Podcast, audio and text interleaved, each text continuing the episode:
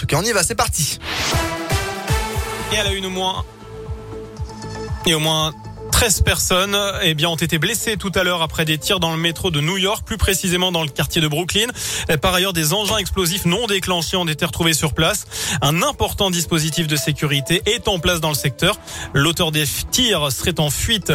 Chez nous, ce très gros incendie dans l'Allier. Ce matin, le bâtiment d'un ancien karting a pris feu à Varennes-sur-Allier. La bâtisse euh, commune, un magasin de bricolage, s'est complètement effondré. Le feu serait parti de la toiture pour des raisons encore inconnues. L'incendie a été maîtrisé maîtrisé.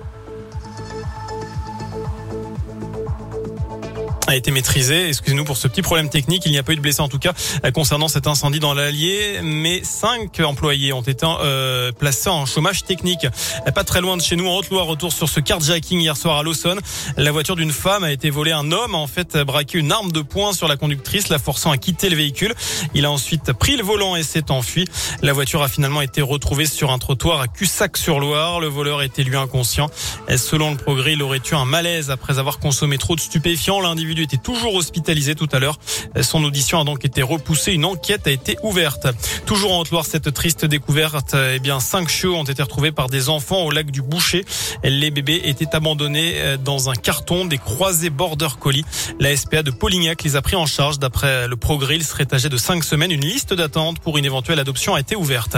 Dans le reste de l'actu, le soutien de Nicolas Sarkozy monore les mots d'Emmanuel Macron tout à l'heure en déplacement à Toulouse, alors que l'ancien chef d'État eh bien, a annoncé tout à l'heure qu'il voterait pour lui lors du second tour de la présidentielle le 24 avril. Même chose de la part de l'ex-premier ministre Lionel Jospin. De son côté, Marine Le Pen a écarté l'idée d'intégrer Éric Zemmour dans son gouvernement. Elle dit savoir qui elle nommera premier ministre si elle est élue, mais elle a refusé de dévoiler son nom.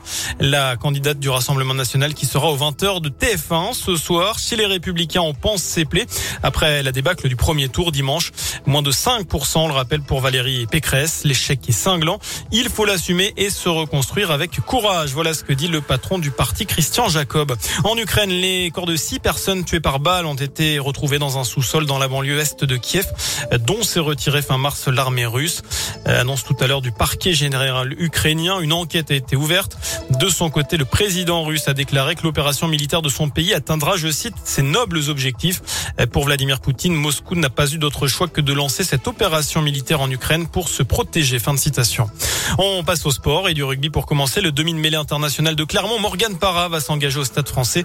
Le président du club parisien l'a confirmé ce matin. Et puis du basket pour conclure ce scoop info. La Jave joue ce soir 18e journée de Pro B à domicile face au deuxième du championnat, à savoir Nancy. C'est à partir de 20h du côté de Pierre Coulon. Merci.